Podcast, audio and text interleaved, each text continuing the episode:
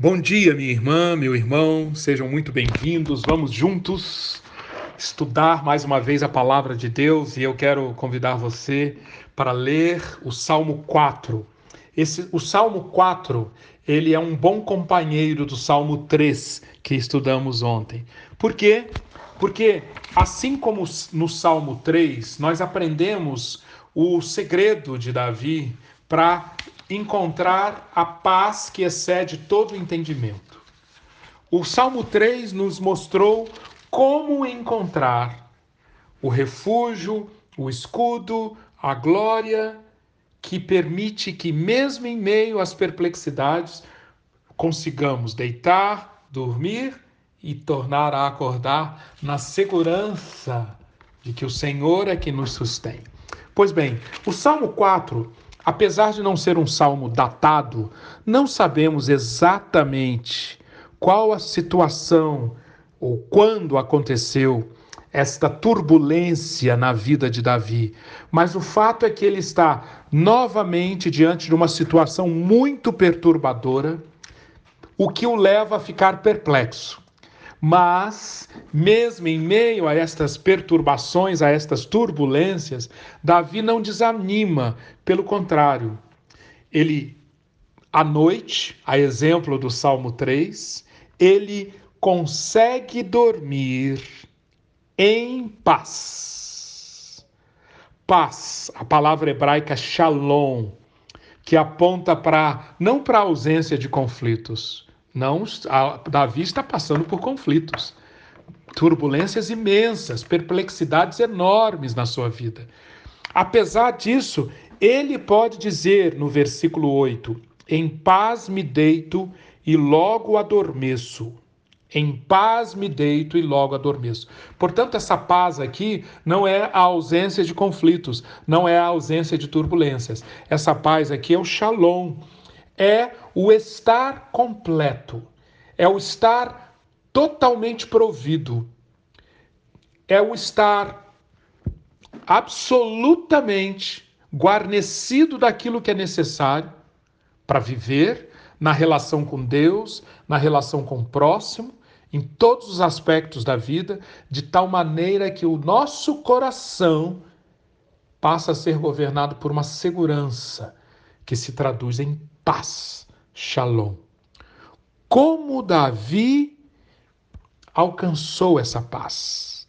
Aqui, novamente, eu quero convidar você a acompanhar os passos da jornada de Davi que fizeram com que ele encontrasse o refúgio no Senhor, para que ele que fizeram com que ele se fortalecesse no Senhor, mesmo mesmo em meio às turbulências e às dificuldades.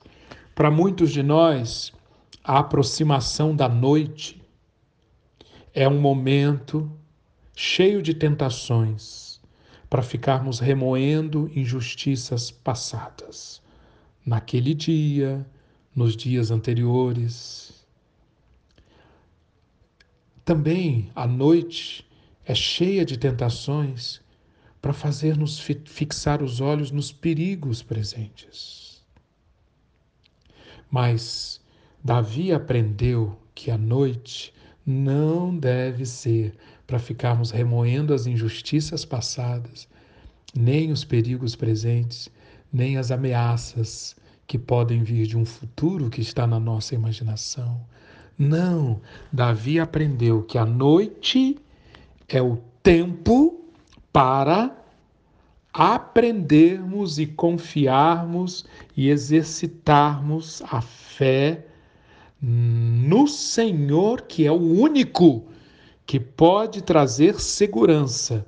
Segurança que faz com que as injustiças passadas não fiquem drenando as nossas energias.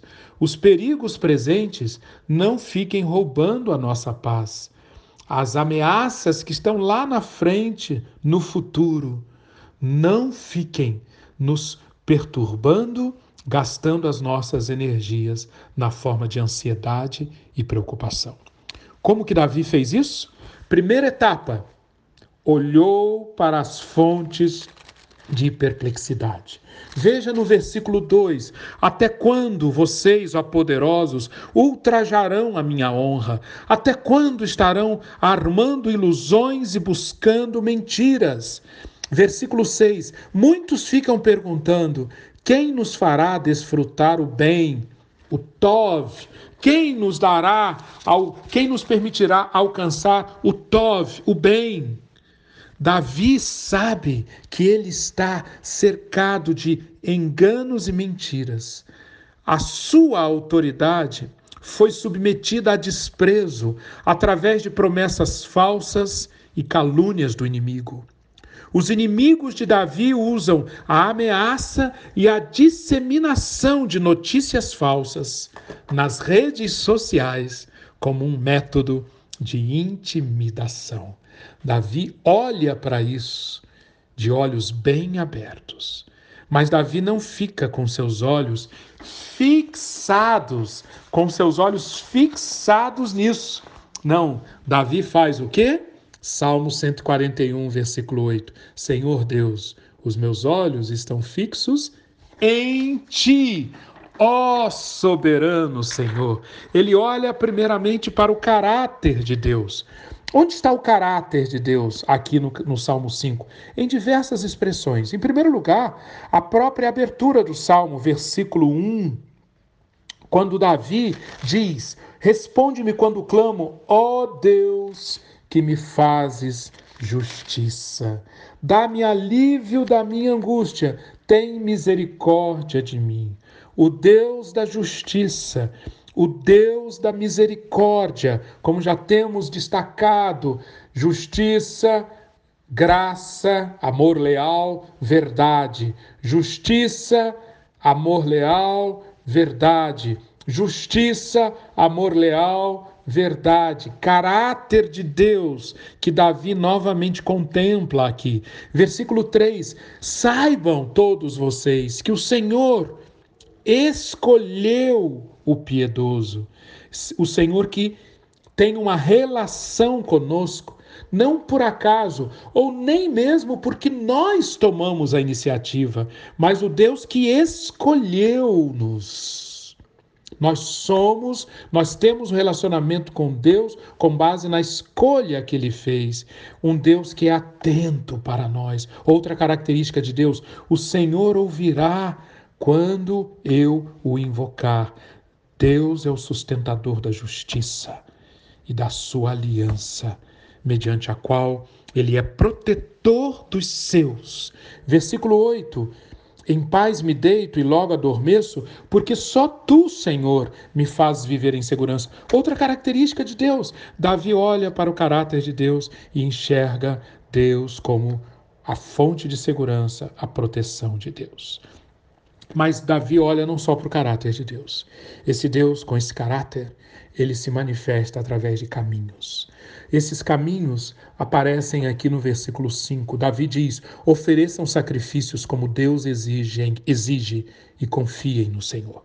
Ofereçam sacrifícios como Deus exige. Essa é uma outra forma de dizer: Deus tem caminhos e quer que nós andemos neles para a relação com Ele. Esses caminhos foram apresentados na Torá, no Pentateuco, na forma de dos sacrifícios que Deus requer, tipo de sacrifício, em que situação, com que passos. Leia Levítico, capítulo 2, capítulo 3, capítulo 4, capítulo 5, por exemplo, capítulo 1, e você verá ali os sacrifícios que Deus exige. Mais importante do que o ritual em si é enxergar que ali estão os caminhos do Senhor revelados. O caráter desse Deus da aliança, esse Deus que é justiça, amor leal e, e, e fidelidade, ele mostra através das ofertas ensinadas no Antigo Testamento quais são os caminhos que ele exige para que andemos neles. Ofereçam então esses sacrifícios, diz Davi. Versículo 7. Davi olha não só para o caráter, para os caminhos, mas Davi olha para os feitos do Senhor. Davi diz, e ele usa o, a, o tempo verbal no passado: Tu encheste o meu coração de alegria. E essa alegria é muito maior do que aquela alegria daqueles que têm fartura de trigo e de vinho. Essa é a alegria do Senhor. E Davi então olha para os feitos do Senhor e reconhece a alegria que provém de contemplar os feitos do Senhor. Pois bem, mas depois de olhar para Deus, agora é a etapa 4. Olhar para frente. Olhar para frente significa confiança restaurada. Confiança restaurada que está expressada, por exemplo, no versículo 3. Saibam que o Senhor escolheu o piedoso, o Senhor ouvirá quando eu o invocar. Vejam que interessante, que confiança Davi tem. Davi sabe que Deus o escolheu não somente para uma tarefa, mas escolheu para a comunhão com Ele. Portanto, diante da, das situações que podem provocar a, a maior mágoa, o maior ressentimento, o maior desencorajamento, Davi aprendeu a olhar para a relação, para a comunhão para a qual o próprio Deus o chamava. E por isso, olhando para isso, Davi tem confiança restaurada. Confiança que ele expressa também no versículo 5. Confiem no Senhor. Versículo 6, essa confiança é irmã gêmea da esperança. Esperanças fortalecidas. Versículo 6, Muitos perguntam: quem nos fará desfrutar o bem? Ou seja, vozes de fora e dentro de nós que querem nos levar ao desespero, ao desânimo, a jogar a toalha. Em meio a isso, em meio a esses que estão perguntando quem nos fará desfrutar o bem, Davi, cheio de esperança, diz: Senhor, faze resplandecer sobre nós a luz do teu rosto. Que esperança! A esperança que também se manifesta nessa, nessa frase que nós já lemos, a esperança de quem aguarda uma alegria que, independente das circunstâncias, pode tomar conta do nosso coração, uma alegria que é muito maior do que a daqueles que têm fartura de trigo e vinho. Alegria que já tomou conta do coração de Davi tantas vezes e que ele espera que mais uma vez aconteça.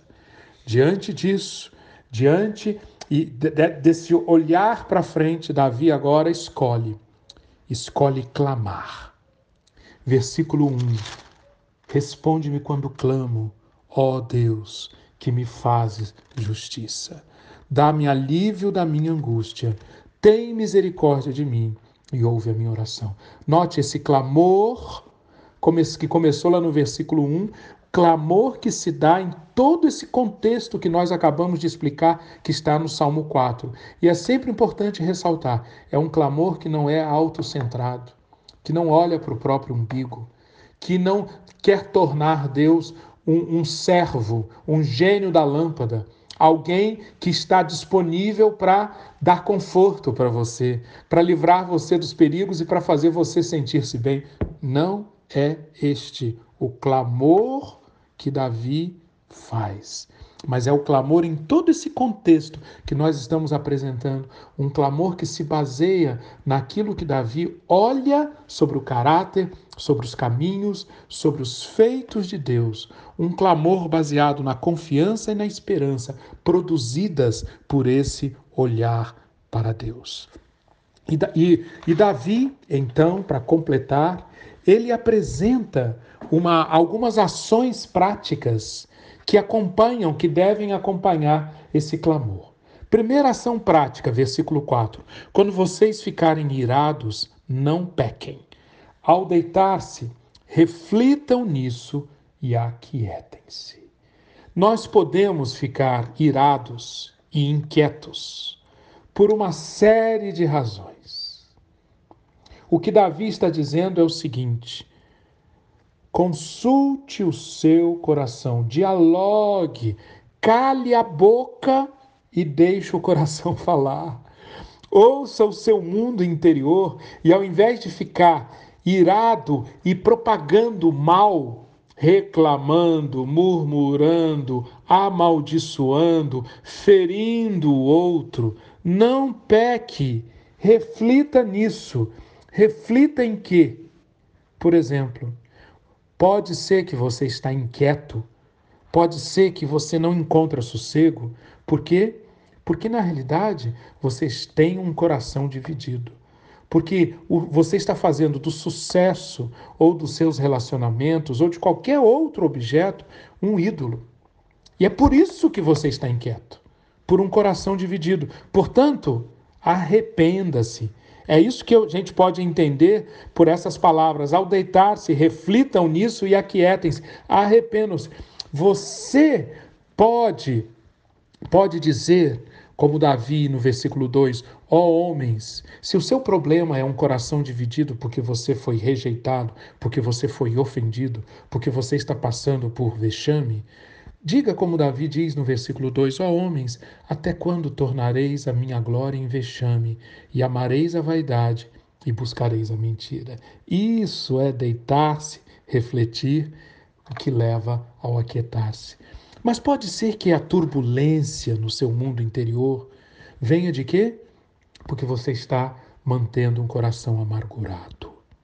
Porque ofensas, porque desconfortos, porque maus tratos alojaram-se em você, alojou-se em você uma amargura, uma mágoa. O que, que é deitar-se, refletir e aquietar-se? Perdoar. Versículo 4: Não pequem consultem no travesseiro o coração e sosseguem. E o que, que nos ajuda a, a praticar o perdão? Toda essa visão que nós já aprendemos que Davi compartilha conosco, o olhar para o caráter de Deus, olhar para os caminhos de Deus e olhar para os feitos de Deus, vai produzir em nós uma imersão no mundo de Deus. E quando nós estivermos imersos no mundo de Deus, a perspectiva muda. E o perdão será a, a consequência lógica. O nosso coração escolherá perdoar e encontrará a quietude. E, terminando, Davi está nos ensinando a qualquer motivo que nos faz perder a paz. Cuidado, não, não deixemos que se transforme em pecado. Ao deitar, ao de... quando você se deitar, reflita, aquiete-se. Versículo 6. Ore, faze, ó Senhor, resplandecer sobre nós a luz do teu rosto. O que Davi está querendo dizer é que no final das contas, o que vai efetivamente produzir essa transformação no nosso mundo interior, que vai curar-nos, que vai levar-nos a, a, a aquietarmos-nos, mesmo diante de tantos e tantos motivos para a perplexidade, é o que? Reconhecer que a nossa real satisfação está quando achamos a presença de Deus. É o senso da presença de Deus e do amor dele no nosso coração. É que nos move na direção correta e vai permitir essa quietude Faze, ó Senhor, resplandecer sobre nós a luz do teu rosto. Então poderemos saber que estamos salvos em Deus. E isto basta. E isto basta. Reflita então sobre esses passos que Davi ensina-nos aqui e praticando, exercitando esses passos, você verá como você colherá na sua vida o que Davi colheu e pôde afirmar no versículo 8: Em paz me deito e logo adormeço, pois só tu, Senhor, me fazes viver em segurança. Oremos. Ó Senhor Deus, outros deuses competem contigo pela fidelidade do meu coração. Esse coração dividido é a fonte da minha inquietação, tantas vezes, da minha falta de paz. Não a perplexidade em si, não a turbulência em si, não o cerco pelos inimigos. Não, Senhor. É o meu próprio coração dividido que tende a abrigar deuses que competem contigo, que produz essa inquietação. Eu nutro ressentimento em relação a pessoas que têm me tratado injustamente, e algumas vezes nutro ressentimento até em relação a ti. Estas coisas conseguem manter-me afastado da alegria da tua presença e da paz da tua proteção. Ajuda-me a removê-las, ajuda-me a encher meu coração com tua alegria. Amém.